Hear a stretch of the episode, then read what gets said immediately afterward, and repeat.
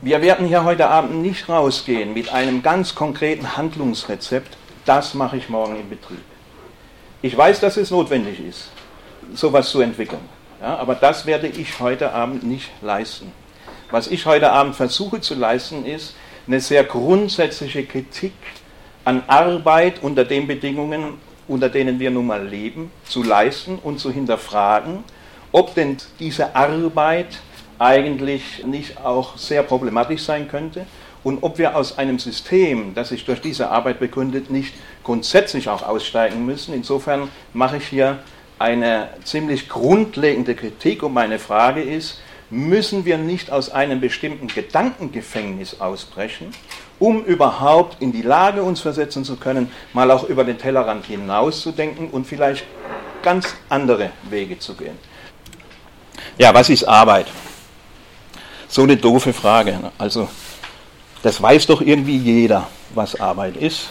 Ich habe mal ins Gabler Wirtschaftslexikon geschaut. Das ist so das führende VWL-Lexikon. Da lesen wir dann, Arbeit ist zielgerichtete, soziale, planmäßige und bewusste körperliche und geistige Tätigkeit. In Wikipedia lesen wir, Arbeit, das sind alle Prozesse der bewussten schöpferischen Auseinandersetzung des Menschen mit der Natur und der Gesellschaft.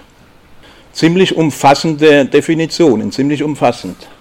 Was bleibt da eigentlich noch übrig vom Leben? Also irgendwie ist Arbeit, und zwar nicht nur im Gabler Wirtschaftslexikon und nicht nur bei Wikipedia, sowas wie Menschsein. Also außer Schlafen und vielleicht noch ein bisschen was, erfassen diese Definitionen ja alles. Und das ist irgendwie doch ein weit verbreitetes herrschendes Bewusstsein, dass Arbeit sowas sei wie Leben. Ich möchte das hinterfragen. Ich habe diesen Witz öfter auch äh, selber erzählt und mehr oder weniger gequält darüber gelacht. Montags morgens beim Umziehen an den Spinden, der erste Kollege, der kommt, den begrüßt man mit, na, es will wieder nicht Freitag werden einer der berühmtesten Witze so aus der Arbeitswelt, wo es einem eigentlich beim näheren Hinschauen gar nicht mehr so zum Lachen zumute ist. Montags morgens schon, es will wieder nicht Freitag werden. Das heißt ja bei genauerem Hinsehen, dass sehr viele Menschen zwei Drittel ihrer Lebenszeit am liebsten überhaupt nicht erleben würden. Insofern ist dieser vermeintliche Witz sehr bezeichnend. Und deutet schon darauf hin, dass das mit der Arbeit vielleicht doch nicht so einfach ist, von wegen erstes Lebensbedürfnis und kein Unterschied zwischen Arbeit und Leben und so weiter. Und wenn man sich sprachgeschichtlich dem Begriff Arbeit nähert, dann wird man eine Herkunft dieses Begriffes feststellen, und zwar in verschiedensten Sprachen, die nun überhaupt nicht die Arbeit irgendwie verherrlicht, sondern eher das Gegenteil ist. Also altgriechisch Ponein arbeiten das kommt vom Ponos, die Mühe, die Last. Im alten Vulgärlatein heißt tripalare, quälen, pfählen. Das dann begegnet uns heute im französischen Travail, im spanischen Trabajo. In Germanisch ist Arba der Knecht, also Arba, Arbeit, das kommt von Knecht. In Russisch, in anderen slawischen Sprachen, Rabota, die Arbeit, kommt von Rab, der Sklave. Das kann man durch mehrere Sprachen durchdeklinieren. Also irgendwie, dass die Arbeit so was ganz Tolles ist und so menschheitsgeschichtlich immer was ganz Tolles gewesen sei, wird ja schon, wenn man mal die Wortherkunft betrachtet, in verschiedenen Sprachen, muss man zumindest mal ein Fragezeichen dahinter setzen. Empfinden wir die Arbeit eigentlich als Zwang? Finden wir uns damit ab? Oder suchen wir einen Weg in die Freiheit? Das sind Fragen, die oft von vielen gar nicht mehr verstanden werden, weil Arbeit doch sowas wie Natur sei. Wie soll es denn anders gehen? Dieses Verständnis von Arbeit gab es nicht immer. In der Antike, griechische, römische Antike, Achtung, ich werde die jetzt nicht verherrlichen, schlimme Zustände, Sklavenarbeit, die Frauen fast ohne Rechte, Patriarchat, nur eine kleine, sehr kleine Schicht von Männern, die das Glück hatte, dass Sklaven und Frauen für sie gearbeitet haben, konnte sich sozusagen anderen Dingen widmen. Also es geht nicht um die Verherrlichung von Zuständen in der Antike, aber wenn wir uns mal anschauen, was in der Antike als gesellschaftliches Ideal galt, das zwar die meisten nie erreichen konnten, das aber trotzdem das anzustrebende gesellschaftliche Ideal war, dann war es nicht arbeiten. Nicht arbeiten ist das Ideal. Entweder man war ein freies und soziales Wesen oder man musste arbeiten. Epikur, ein äh, Philosoph vor 2300 Jahren, den ich nur sehr empfehlen kann, weil der schon sehr früh sehr auf Lebenslust aus war, mit dem unter anderem die Kirche bis heute nicht viel anfangen kann. Epikur sagt vor 2300 Jahren, was ist denn das Wichtigste an dieser Veranstaltung namens Leben? Und er sagt, das ist doch ganz einfach. Das Wichtigste ist die Maximierung der Lust und die Minimierung des Leids. Darauf kommt es an im Leben. Es gibt auch überliefert, es gibt so einen Epikurs Garten, das war in modernen Worten so eine Art Landkommune. Da waren tatsächlich unerhört für die damalige Zeit Sklaven und Frauen gleichberechtigt, die da zusammengelebt haben. Und Epikur sagt, die Götter, die haben das auch gecheckt. Die Götter sind ja nicht blöd, die wissen auch, dass es im Leben darauf ankommt, die Lust zu maximieren und das Leid zu minimieren. Und deswegen kümmern die sich um die Maximierung ihrer Lust. Und ein von Arbeit geplagter Gott ist unvorstellbar. Das war für viele ein Leitbild in der Antike, wenn es auch viele nicht erreicht haben. Ganz anders dann 350 Jahre später Paulus, der Begründer des Christentums. Wer nicht arbeiten will, soll auch nicht essen. Kleiner Unterschied. Dieser christliche Arbeitsethos wird dann in der Reformation noch viel mehr zugespitzt. Martin Luther, Zitat, der Mensch ist zum Arbeiten geboren wie der Vogel zum Fliegen.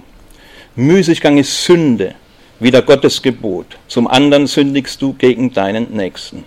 Das heißt, Menschsein und Arbeiten ist eines. Der Mensch ist zum Arbeiten geboren, wie der Vogel zum Fliegen.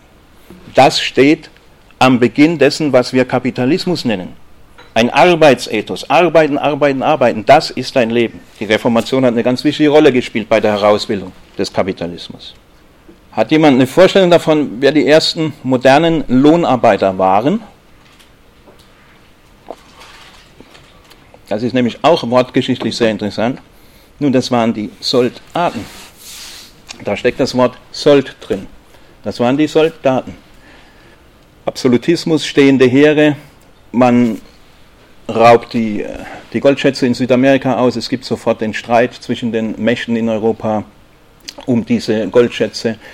Die Fürsten brauchen große Heere. Es reicht nicht mehr wie früher, mal ein paar Bauern schnell auszuheben. Jetzt machen wir mal eine Schlacht und dann gehst du wieder auf deinen Acker. Sondern du brauchst große stehende Heere, die bezahlt werden müssen.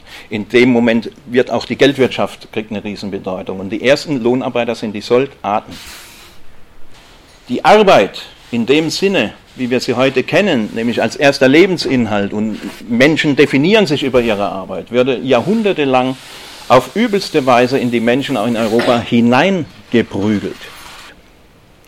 Äh, in sogenannten Arbeits- und Zuchthäusern, Robert Kurz schreibt in seinem Schwarzbuch Kapitalismus, das ich sehr empfehlen kann, da sehr viel, hat sehr viel historisches Material ausgegraben, wie die Menschen dazu gezwungen wurden, zu arbeiten, zu arbeiten, zu arbeiten. Zum Beispiel, indem man Menschen tatsächlich angekettet hat in ausgehobenen Gruben und die Gruben mit Wasser hat volllaufen lassen und ihnen eine Kelle in die Hand ge gegeben hat und die nur überleben konnten, indem sie stundenlang arbeiten, arbeiten, arbeiten. So wurde das in Menschen hineingeprügelt. Denn ganz in der Anfang der, äh, der Fabriken hatten die Kapitalisten ein großes Problem. Denn die Leute, die ja früher Bauern waren und noch halbe Bauern waren, jetzt in die Fabrik gingen, was macht ein vernünftiger Mensch, nachdem er, sein, nachdem er 12, 14 Stunden in der Fabrikhölle war und dann seinen Tageslohn kriegt? Na, der geht am nächsten Tag nicht mehr arbeiten, sondern der verjubelt erstmal sein Geld, das er hat.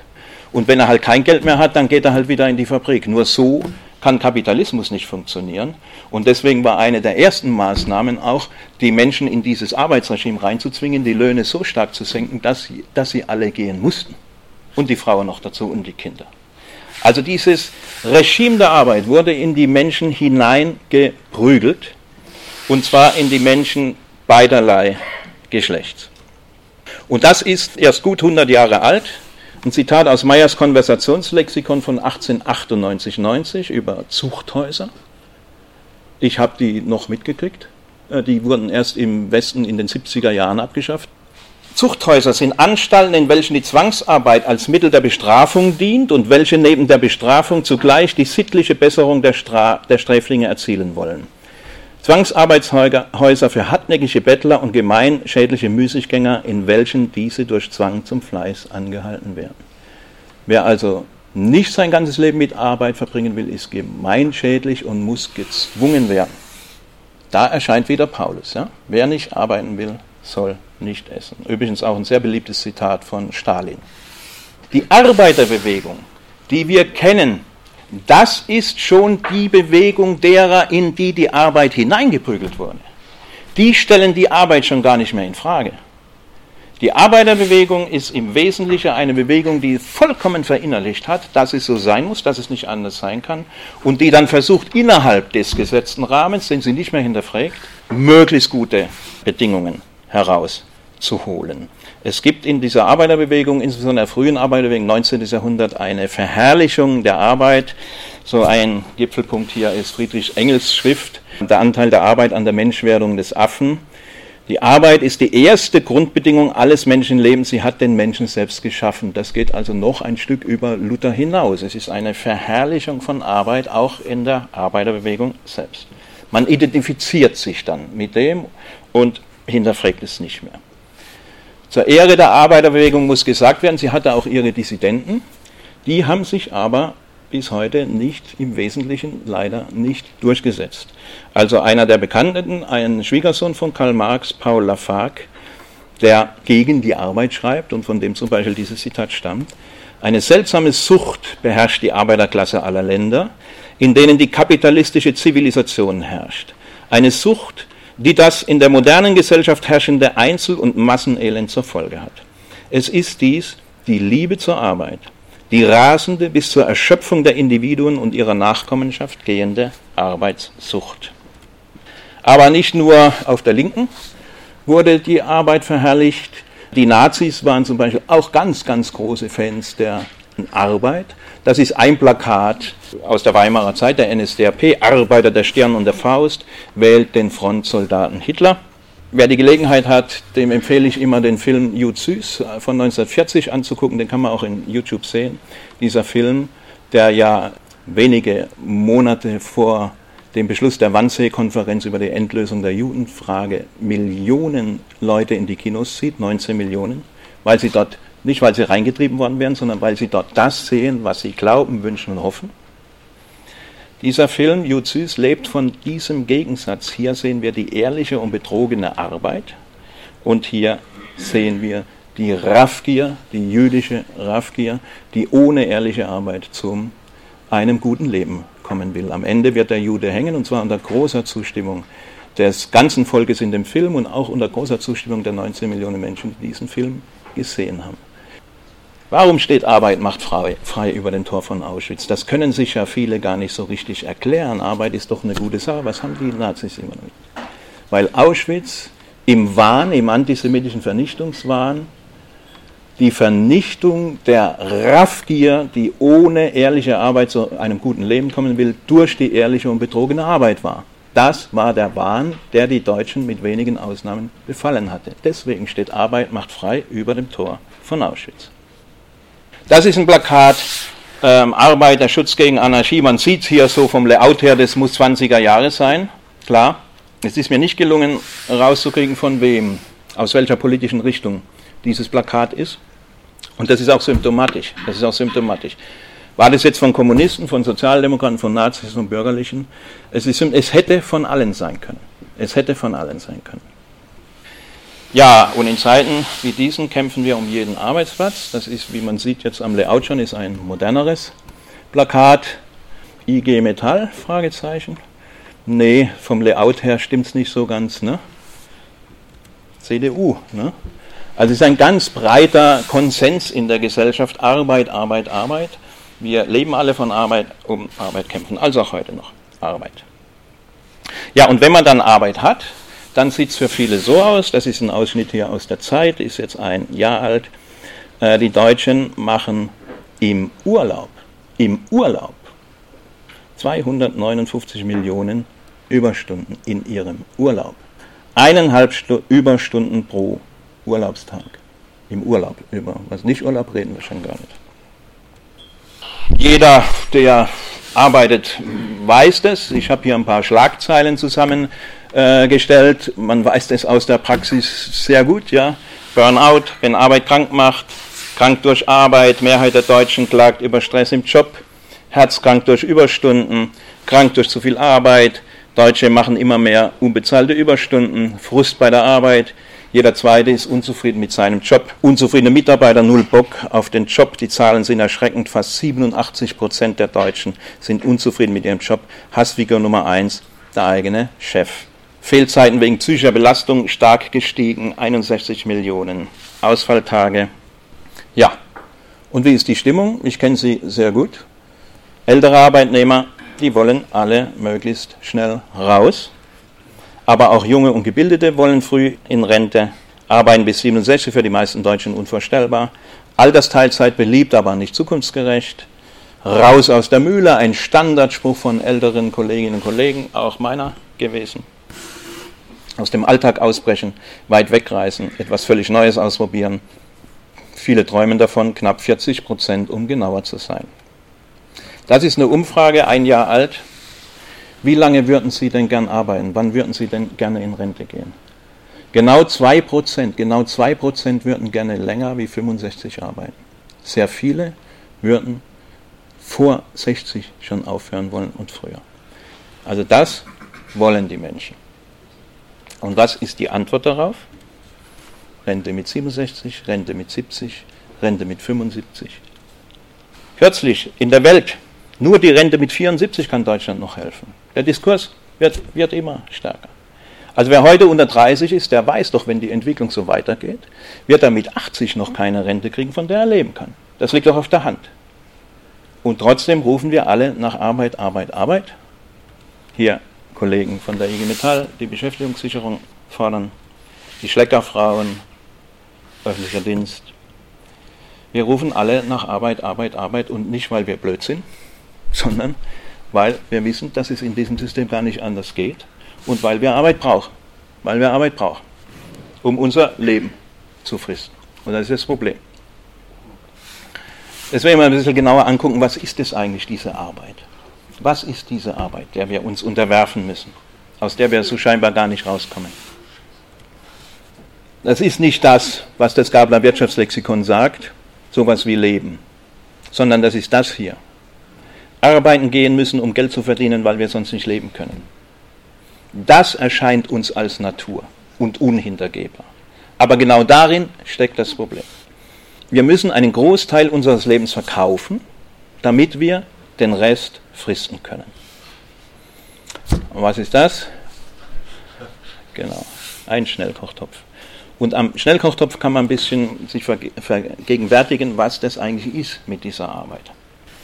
Nehmen wir jetzt mal an, wir haben einen Schnellkochtopf gekauft und wir machen jetzt ein super lecker veganes Gericht. Schmeckt klasse. Besser als vorher. Die Vitamine sind auch noch mehr drin und so. Klasse. Und das Schönste ist, das Schönste ist, ich mache die ganze Sache in 5 Minuten statt vorher in 20 Minuten. Nur gut. Was macht jeder vernünftige Mensch mit der Viertelstunde, die er gewonnen hat? uh, mit der Freundin telefonieren, äh, mit dem Kind spielen, auf dem Balkon gehen, Blumen gießen, irgendwas. Er nutzt die Zeit, die er gewonnen hat durch einen Produktivitätsfortschritt, für Lebensqualität, für Lebensqualität. Nicht so unsere Wirtschaft. Unsere Wirtschaft sagt, Momente mal, jetzt hast du ein lecker veganes Gericht gemacht, jetzt machst du aber ganz schnell zwei, drei und vier lecker vegane Gerichte. Ja, warum denn? Braucht doch keine vier vegane Gerichte, kann doch gar nicht so viel essen. Ja, kann doch gar nicht so, eines reicht mir doch, eines reicht mir. Nee, nee, nee, nee, nee, du musst verkaufen, verkaufen. Du musst verkaufen. Du musst Käufer suchen, Käufer suchen, Käufer suchen. Warum Käufer suchen? Na, weil der Markt entscheidet. Der Markt ist letztendlich der Herrschende in diesem System. Etwas ganz Abstraktes, sehr Abstraktes. Voneinander isolierte Wareneigentümer produzieren nicht für ihre Bedürfnisse, sondern sie produzieren für eine anonyme Macht, nämlich den Markt. Und der Markt entscheidet, ob ich mich mit meinen lecker veganen Gerichten über Wasser halten kann. Und deswegen muss ich mitziehen, weil die Konkurrenz hat einen besseren Schnellkochtopf. Deswegen muss ich mitziehen. Und deswegen muss ich zack, zack, zack, zack, zack, immer mehr, immer mehr. Käufer suchen, Käufer suchen, verkaufen, verkaufen, verkaufen. Sonst gehe ich unter. Sonst gehe ich unter. Die Herrschenden im Kapitalismus sind die Märkte. Natürlich gibt es welche, die oben sind und die sitzen an der Quelle und es gibt arme Schweine, die können froh sein, wenn sie noch Hartz IV kriegen. Aber auch die, die oben sitzen, sind nicht Herrschende in dem Sinne, dass sie den Laden im Griff hätten. Das sieht man am besten an der Krise, die seit 2008 nicht enden will. Sie chatten über den Globus von einer Krisenkonferenz zur anderen und sie kriegen die Krise nicht in den Griff. Also unter einen Herrschenden stelle ich mir was anderes vor. Und ich spreche auch ganz äh, bewusst vom Kapitalismus und weniger vom Kapitalismus, weil es sagt sich so hin und ganz viele Leute sind gegen den Kapitalismus. Ich glaube aber, wenn man etwas gegen diesen Ismus hat, sollte man etwas von dem Kapital verstehen, das diesem Ismus den Namen gibt. Deswegen sage ich gerne Kapitalismus und man muss will gucken, was ist eigentlich das Kapital. Und meine These ist, dass viele Kapitalismuskritiker schon viel zu wenig verstanden haben darüber, was Kapital eigentlich ist. Und dieser Kapitalismus hat einige innere systemische Zwänge, ohne die er überhaupt nicht funktionieren kann. Das liegt nicht am Herrn Ackermann und an der Frau Merkel oder sonst wem, sondern das ist Marktwirtschaft, kapitalistische Logik grenzenloses Wachstum. Wenn kein Wachstum ist, dann ist die ganze Gesellschaft in der Krise. Und zwar die Kapitalseite wie die Arbeitnehmerseite ist in der Krise. Maximaler Profit. Es ist ein Gerücht, dass Kapital auf Profit aus sei. Kapital ist auf Maximalprofit aus. Und zwar deswegen, weil nur dasjenige Einzelkapital, das den maximalen Profit erwirtschaftet, im gnadenlosen Konkurrenzkampf mit den anderen dann möglichst viel investieren kann in Rationalisierung, sprich Arbeit überflüssig machen. Rationalisieren, Arbeit überflüssig machen, um zu gewinnen. Also maximaler Profit. Und das Was, was wir produzieren, an was wir arbeiten, ist vom, vom, von der Systemlogik her vollkommen egal. Hauptsache Wachstum und Profit, maximaler Profit. Ob mit Windeln oder mit äh, Atom-U-Booten, das ist von der Systemlogik her vollkommen wurscht. Hauptsache Wachstum, Wachstum, Profit, Profit. Das ist die innere Logik dieses Kapitalismus. Um diese innere Logik nochmal an einem Beispiel zu verdeutlichen, das berühmte Öko-Auto. Es gibt nun Leute, die verstehen viel mehr von der Sache als ich und die behaupten, man kann so ein Öko-Auto bauen.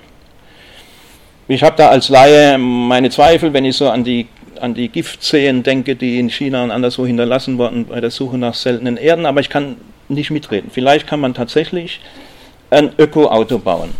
Nur damit ist wenig gelöst, weil eine ökologische Gesellschaft weltweit kann es nur bei massivem Rückbau der Automobilindustrie geben. Und das ist das Problem, das logische Systemproblem. Schauen wir uns mal die weltweiten Zahlen der Automobilproduktion seit 2000 an. Das fängt hier also links 2000 an und geht bis 2012. Immer mehr Autos, immer mehr Autos, immer mehr Autos und auf einmal gibt es einen Einknick, so 2008, 2009. Da wird es auf einmal Öko. Und danach geht es wieder hoch. Und was war 2008, 2009? Na, da hat die Krise durchgeschlagen, die von Lehman Brothers ausging. Das heißt, wenn Krise, dann Öko. Und wenn nicht mehr Krise, dann nicht Öko. Und das ist ein Systemproblem. Das ist das Systemproblem. Das ist jetzt ein Schulbuch aus Baden-Württemberg, das gibt es in anderen Bundesländern in ähnlicher Form genauso. Da wird den Schülerinnen nun unter anderem ein ganz, wie ich finde, brutaler Begriff beigebracht, nämlich Humankapital. Der ist ja nun nicht nur in Schulbüchern, der ist ja allgemein in aller Munde. Humankapital. So ein Standardbegriff auch in der Volkswirtschaftslehre. Da gibt es dann so einen Humankapitalindicator und das hängt dann, da gibt es dann 25 Kennziffern, das hängt dann von, vom Grad der Ausbildung ab, akademisch, Meister, Techniker und so weiter. Der Durchschnitt in der Bevölkerung immer zwischen 15 und 64 Jahren und das kann man dann ausrechnen und dann kommt man eben drauf, dass ein Land wie Japan den günstigsten Humankapitalfaktor hat und in Ungarn und Italien sieht es relativ schlecht aus. Was die Schüler in diesem Schulbuch vermutlich in anderen auch nicht erzählt kriegen, ist, dass das Wort Humankapital es schon mal geschafft hat, zum Unwort des Jahres erklärt zu werden. 2004. Da gibt es seit vielen Jahren so eine ziemlich fitte Linguistengruppe, die es immer wieder schafft, durch gute Öffentlichkeitsarbeit immer einmal im Jahr in die Medien zu kommen, recht bald, indem sie das Unwort des Jahres erfinden. Und 2004, oder benennen, und 2004 war das Wort Humankapital das Unwort des Jahres und wie ich finde, absolut mit Recht. Begründung, Humankapital degradiert nicht nur Arbeitskräfte in Betrieben, sondern Menschen überhaupt zu nur noch ökonomisch interessanten Größen. Absolut richtig. Ein Aufschrei ein Aufschrei in der Öffentlichkeit, insbesondere die Volkswirtschaftsprofessoren, die im Übrigen keiner von denen die Krise vorausgesagt hat bzw. erklären kann. Insbesondere die, die Volkswirtschaftsprofessoren einen Aufschrei haben diese Leute, diese Linguisten zu mentalen Luftverschmutzern und geistigen Totengräbern unserer Volkswirtschaft erklärt. Ja, es ist auch richtig. Wenn man ein Problem hat mit Humankapital, und das sollte man haben, dann wird man sich mit den Prämissen dieser Wirtschaftsordnung nicht mehr ganz einverstanden erklären können. Auch du bist Kapital. Ist doch logisch. Auch du bist Kapital. In einer Gesellschaft, in der alles Kapital ist, ist Industrie Industriekapital, Betriebe sind Betriebskapital, Tiere sind landwirtschaftliches Kapital, Menschen sind Humankapital. Ist doch logisch. Und Humankapital gehört dann zu den Human Resources, wenn es Glück hat dann wird es nochmal verwendet. Wenn es Pech hat, gehört es zur personellen Rationalisierungsreserve, das heißt, morgen fliegt es raus. Und wenn man es dann irgendwie vielleicht nochmal geschafft hat, aus der Mühle rauszukommen, dann gehört man zur Rentnerschwemme. Wir sind alle Kapital. Kapital ist ein gesellschaftliches Verhältnis, das uns durchzieht und dessen Bestandteil wir sind. Kapital, das sich verwerten muss und wenn es sich nicht verwertet, hat es Pech. Wenn ich irgendjemand frage, was bist du? Welche Antwort kommt? Ich bin Arzt, ich bin Lokführer, Lehrer, Autohändler, was auch immer, was auch immer. Niemand antwortet, ich bin Vater. Ich bin einer, der gern ausschläft, der schwimmt, musiziert. Ich bin einer, der gern gärtnert. Kommt niemand auf die Idee. Wir definieren uns alle über unsere Arbeit. Ich bin meine Arbeit. Was wir arbeiten, ist völlig egal. Hauptsache Wachstum, Umsatz, Maximalprofit, Arbeit. Und das ist nicht nur ein Problem der Kapitalisten oder des Systems, sondern das ist ein ganz persönliches Problem von uns. Weil dieses System nur so funktionieren kann, deswegen gibt es auch immer mehr solche Erscheinungen wie geplanten Verschleiß ja, als Massenphänomen. Dinge werden produziert, dass sie nach zwei Jahren auch absolut äh, kaputt gehen und dass natürlich neue gekauft werden müssen. Unheimlich viel Energie, menschliche Intelligenz, Fähigkeit, Arbeitskraft steckt darin, um Dinge zu produzieren, die auch gut sind, die aber irgendwo möglichst schnell kaputt gehen, damit das nächste gekauft wird. Kaufen für die Müllhalde da gibt es ja wie für alles dann auch einen Fachbegriff, heißt geplante Obsoleszenz. Nimmt zu. Und damit das Zeug dann aber auch wieder gekauft wird, muss das ja auch beworben werden. Deswegen steigen die Werbeumsätze in einem unglaublichen Ausmaß. Hier ist jetzt nur ein Beispiel von Google, wie die Werbeumsätze gestiegen sind. Kann man auch anderswo finden. Und in dieser Werbeindustrie arbeiten ja auch unheimlich viele Leute. Nur um im Prinzip unnötiges Zeug verkaufen zu können. Dafür dann Herzinfarkt und Überstunden ohne Ende. Das ist irre. Es ist ein irres System. Dem Vorsitzenden der Arzneimittelkommission sollte man unterstellen, dass er was von Arzneimitteln versteht. Der sagt, 80 Prozent aller neu in Deutschland auf den Markt gekommenen Medikamente sind mindestens überflüssig, wenn nicht schädlich. Wenn man jetzt sagen würde, also 80 Prozent der Medikamentenproduktion weg, würde man mit den Kollegen von der IG Chemie wahrscheinlich ein Problem kriegen. Ist doch klar. Da hängen doch Arbeitsplätze dran. Um nochmal kurz aufs Öko-Auto zurückzukommen. Ein BMW-Manager hat schon in den 80er Jahren auf einer Pressekonferenz angesprochen darauf, dass es doch viel zu viele Autos gäbe und dass es doch nicht sein kann, dass irgendwann die ganze Welt, China, Südamerika und so weiter, zugeschüttet wird mit Autos ohne Ende, dass das doch die, die Umwelt gar nicht aushält. Dann gibt der BMW-Manager folgende Antwort. Wir wissen ganz genau, dass es viel zu viele Autos gibt. Aber unser Problem ist, dass es zu wenig BMWs gibt. Und damit hat das genau auf den Punkt gebracht. Genau auf den Punkt, das ist es. Und auch der Betriebsrat vom BMW muss das Gleiche sagen. Natürlich muss das Gleiche sagen. Und der von VW und vom Daimler muss es auch sagen. Ja, wir wissen, du kannst doch reflektiert sein, kannst wissen, dass es nicht so mit der Umwelt weitergeht. Wenn aber dein Leben und das deiner Familie davon abhängt, dann musst du daran interessiert sein, dass der Daimler möglichst viel von diesen Kisten in China verkauft. Ist doch logisch. Und wenn in China das Wachstum wackelt, wenn in China die Daimlers nicht mehr so verkauft werden, dann ist die große, starke Industrieregion Stuttgart ganz schnell am Wackeln. Das ist doch die Situation. Ja, wir wissen das viel zu viel, aber wir hängen davon ab. Also müssen wir weitermachen, obwohl wir wissen, dass es nicht. Und da gibt es nicht den Widerspruch zwischen Arbeit und Kapital, sondern da sitzen wir tatsächlich in einem Boot, aber in einem Boot, das eben auf den Abgrund zusteuert. Und so wird halt die Welt dann zugemüllt. Ja? Arbeit, Arbeit, Arbeit. Wir wissen ja, dass es viel zu viel gibt, aber es gibt viel zu wenig von unserer Marke. Empfinden wir die Arbeit als Zwang, finden wir uns damit ab oder suchen wir einen Weg in die Freiheit. Nochmal in die Antike. Da gibt es bei dem Aristoteles vor zweieinhalbtausend Jahren eine sehr interessante Stelle. Da träumt er ein bisschen. Da träumt er, wie es denn so in Zukunft mal aussehen könnte, eine bessere Welt. Denn freilich, wenn jedes Werkzeug auf erhaltene Weisung oder gar die Befehle im Voraus erratend seine Verrichtung wahrnehmen könnte, wenn also auch das Weberschiffchen von selber webte, das ist der Teil, das man im Webstuhl hin und her bewegen muss, der Stoff gibt, und der Zitterschlägel von selber spielte, dum, dum, dum, dann bräuchten allerdings die Meister keine Gesellen und die Herren keine Knechte. Andere übersetzen die Stelle mit, dann bräuchten wir keine Sklaven mehr. Das ist zweieinhalbtausend Jahre alt und ist die erste schriftlich belegte Quelle für einen uralten Traum der Menschheit. Ein uralter Traum.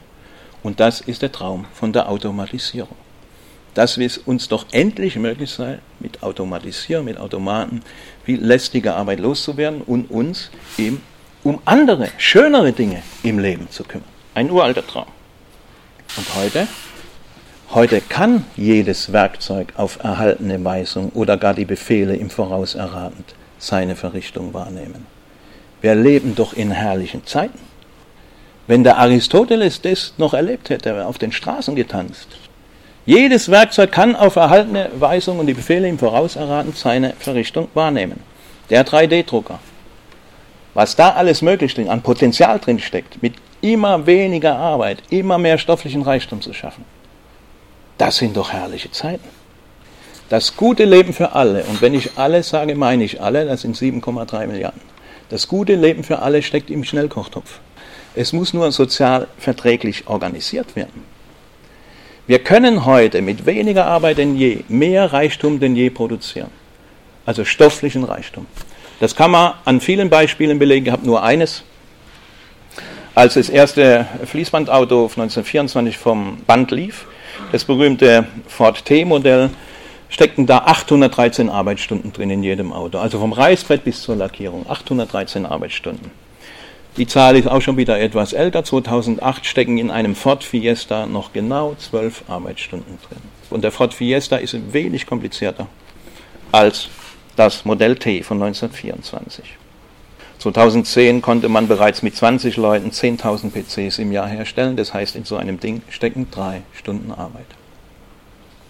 Wie kann es sein, dass wir unter so herrlichen Bedingungen immer länger arbeiten sollen?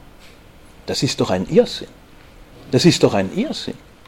Wenn das vernünftig organisiert wäre, würden wir doch alle schon viel, viel weniger arbeiten, ohne dass es uns schlechter ginge. Die einen sollen arbeiten bis zum Umfallen, die anderen sind arbeitslos. Das heißt, sie werden zu überflüssigem Menschenmüll erklärt.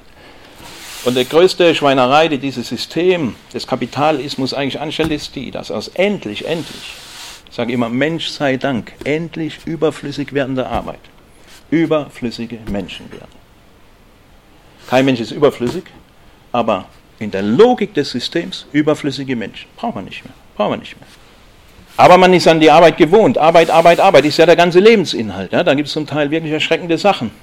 Da hat einer eine Studie gemacht über die Pfandsammler, also über die Leute, die an die Mülleimer gehen und die, die Pfandflaschen raussuchen. Und er kam zu dem erschreckenden Ergebnis, dass nur wenige das wirklich machen, weil sie Geld brauchen, sondern viele machen das, um eine Struktur in ihr Leben zu kriegen, in ihren Ta Alltag zu kriegen, die irgendwie an Arbeit erinnert. Bloß nicht überflüssig sein, bloß nicht überflüssig sein. Ist es nicht schlimm? Umfrage, jetzt kürzlich im Spiegel. Die allermeisten Deutschen würden auch beim Lottogewinn weiterarbeiten. Sie würden auch weiterarbeiten, wenn das Arbeitslosengeld sehr, sehr hoch wäre. Also Arbeit, man kann, viele können sich gar nicht mehr vorstellen, aus dem Gefängnis auszubrechen. Arbeit, Arbeit, Arbeit. Was soll ich denn sonst mit meinem Leben anfangen? In Kalifornien hat eine Frau, Bronnie Ware, sehr, wie ich finde, sehr verdienstvolle Arbeit gemacht. Das ist noch nicht ins Deutsche übersetzt. Ich habe da mal eine Stelle jetzt so freihand übersetzt. Sie hat sich mit Menschen, mit sehr alten Menschen, die auf dem Sterbebett lagen, die wissen, dass sie nur noch wenige Wochen zu leben haben, darüber unterhalten in sehr einfühlsamen Gesprächen, was bereuen sie denn am meisten in ihrem Leben. Und da sagt nun ein 84-Jähriger, der weiß, es geht noch ein paar Wochen, Tief in meinem Herzen weiß ich, ich habe zu hart gearbeitet. Nicht nur wegen meiner Frau, auch wegen mir. Ich wünschte, ich hätte mich nicht darum gesorgt, was andere von mir denken, so wie ich es jetzt tue. Ich frage mich, warum wir bis zu unserem Ende warten müssen, diese Dinge zu erkennen. I wish I hadn't worked so hard.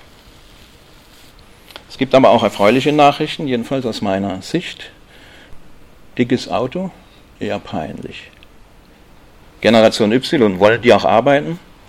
Junge Beschäftigte verlangen eine neue Arbeitswelt, sonst ziehen sie weiter zum nächsten Job. Statussymbol von gestern. Jugend findet Autos nicht mehr sexy. Ich will nicht arbeiten. Wir arbeiten zu viel, meint Leser Tobias Häfele.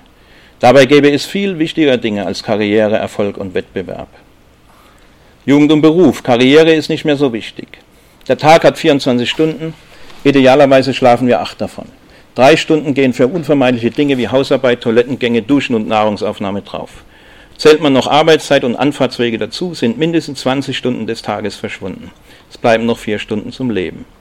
Ich möchte, dass im Zentrum meines Lebens Dinge stehen, die ich gerne mache, die mich bewegen oder begeistern. Davon gibt es mehr als genug. Klavier spielen und so weiter. Das ist doch die Frage, die wir uns stellen müssen. Was ist eigentlich Lebensqualität? Was will ich denn von meinem Leben? Der Uhr nachhetzen? Habe ich eigentlich lieber drei Armbanduhren oder habe ich mehr Zeit?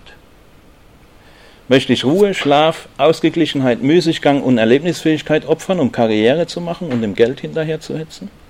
Möchte ich zu den 20 Millionen Menschen in Deutschland gehören, die an Schlafstörungen leiden?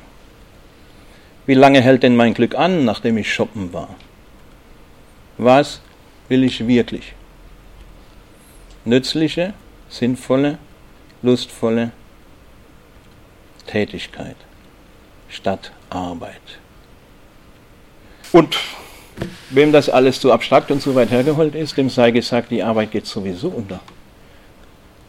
Das sind alles Meldungen aus jüngster Zeit. In den nächsten 20 bis 30 Jahren wird Technik jeden zweiten in Deutschland ersetzen.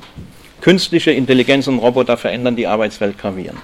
Eine Studie zeigt, jeder zweite Deutsche könnte seinen Job verlieren und so weiter. Aber auch in den USA genauso. Also die Arbeit geht sowieso unter. Ob wir wollen oder nicht, wir stehen vor dieser Herausforderung. Wir müssen gucken, wie wir diese Herausforderung umsetzen in soziale, gesellschaftliche Verhältnisse. Maschinen könnten 18 Millionen Arbeitnehmer verdrängen.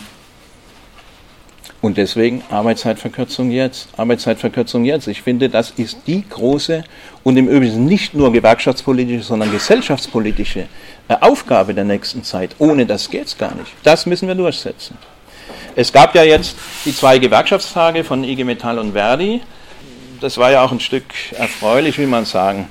85 war der Kampf, 84, 85 war die 35-Stunden-Woche. Ich war nie bei der IG Metall, aber ich habe damals von außen massiv unterstützt, soweit es ging, mit Soli-Komitees und so weiter und so weiter.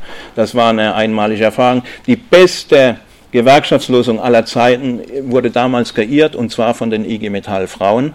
Mehr Zeit zum Lachen, Lieben, Leben. Genau das, genau darum geht es, mehr vom Leben haben. Gut, 35-Stunden-Woche, wir haben im öffentlichen Dienst dann 87 noch ein bisschen nachgezogen mit, mit der 37,5-Stunden-Woche und seitdem ist im Wesentlichen, bei euch ist noch ein bisschen was passiert, aber es ist im gesellschaftlichen Durchschnitt nicht mehr viel passiert.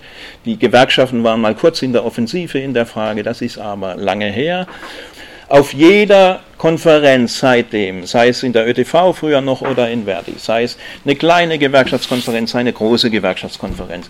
Du konntest immer über die Notwendigkeit von Arbeitszeitverkürzung reden, du hast immer einen riesen Beifall gekriegt, es gab einstimmige Beschlüsse und es hieß immer, ja Kollege, im Prinzip richtig, aber dieses Jahr nicht. Und so seit über 30 Jahren hangeln wir uns da so hin, ja, dass wir wissen, dass etwas im Prinzip richtig wäre, aber wir es nicht hinkriegen. Und das ist eine Situation, die immer drängt. Aber ich sage, die Hälfte der Arbeitsplätze wird flöten gehen. Das ist übrigens ein Hinweis auf eine Krise. Also wenn Organisationen gleich welcher Art äh, immer sagen, das müssen wir eigentlich machen, aber es nicht hinkriegen, dann ist, deutet das auf eine tiefe, tiefe Krise hin, aus der wir raus müssen. Ich habe mit großem Interesse registriert, dass sich jetzt auf den beiden Gewerkschaftstagen Metall und Verdi einiges anfängt zu tun. Es wird ja schon länger diskutiert an der Basis. Es gibt jetzt wirklich erfreulicherweise wieder Debatten über, über Arbeitszeit, also einige Stichworte, die kennt ihr aber alle auch besser wie ich. Langzeitkonten, mehr Urlaub oder mehr Altersteilzeit wieder, Altersteilzeit äh, wieder äh, attraktiv machen. Lebensphasengerechte Arbeitszeiten, also während der Kinderzeiten weniger arbeiten. Kurze Vollzeit ist so ein Begriff bei Verdi. Gleitender Übergang in Ruhestand, da hat die IG Chemie übrigens mit diesem RV80 was ganz relativ Gutes hingekriegt. Das ist alles interessant, finde ich, das ist, ist spannend, aber wir müssen uns darüber im Klaren sein, das ist alles noch viel, viel zu wenig, um den großen Herausforderungen, vor denen wir stehen, auch nur einigermaßen gerecht. Das ist ein schöner Anfang, aber es kann nur ein Anfang sein. Die Fragen müssen ganz anders gestellt werden. Es geht, und das finde ich toll, in diesen ganzen Debatten, die in der IG Metall und bei Verdi geführt werden, letztendlich immer um das dass wir sagen, wir haben doch die letzten Jahrzehnte, wurde, uns wurde immer mehr Flexibilität abverlangt. Wir müssen immer sozusagen auf der Matte stehen, wie eben es das Unternehmen, sprich letztendlich der Markt braucht. Wir müssen flexibel, flexibel sein ohne Ende. Wir müssen aber eine Gegenlogik in Gang setzen. Eine Gegenlogik, die heißt Flexibilität, ja, aber selbstbestimmt, nicht fremdbestimmt. Ich habe meine bestimmten Lebensbedürfnisse und ich will von meinen Bedürfnissen ausgehend flexibel sein. Das ist so der Grundgedanke in den Debatten, soweit ich sie mitkriege in der IG Metall und bei Verdi. Und das finde ich ist ein sehr lohnenswerter Grundgedanke, an dem man weiter dranbleiben muss, den man nur noch viel mehr ausbauen muss. Wir waren ja auch schon mal weiter und da wissen manche von euch sicher mehr zu sagen als ich. Es gab ja zwölf äh, Jahre lang bei VW die 28,8 Stunden Woche. Also wir waren in vielen Dingen auch schon mal weiter. Und deswegen muss es heißen, Arbeitszeitverkürzung jetzt, und zwar 30 Stunden Woche, 20 Stunden Woche, 10 Stunden Woche. Ja? Rente mit 40. Das ist alles möglich im Schnellkochtopf. Das erscheint einem vollkommen utopisch, vollkommen illusionär. Und es ist auch so, man kann sowas nur verstehen, wenn man die irre Logik des Systems anklagt. Sie versteht, anklagt und sagt, das ganze System läuft grundsätzlich falsch und wir wollen in eine solche Richtung. Ohne dass ich sage, das ist jetzt morgen der nächste Beschluss am Gewerkschaftstag. Dazu muss man eine ganz große gesellschaftliche Debatte und Diskussion führen und das ist auch der Sinn von so einer Art von Kritik, wie ich sie und andere versuche zu verbreiten, dass wir die Grundlagen unseres Denkens überhaupt mal hinterfragen, dass wir merken, dass wir in einem Gedankengefängnis leben und dieses Gedankengefängnis müssen wir sprengen. Jetzt danke ich erstmal für die Aufmerksamkeit und dann gerne Diskussion. Vielen Dank.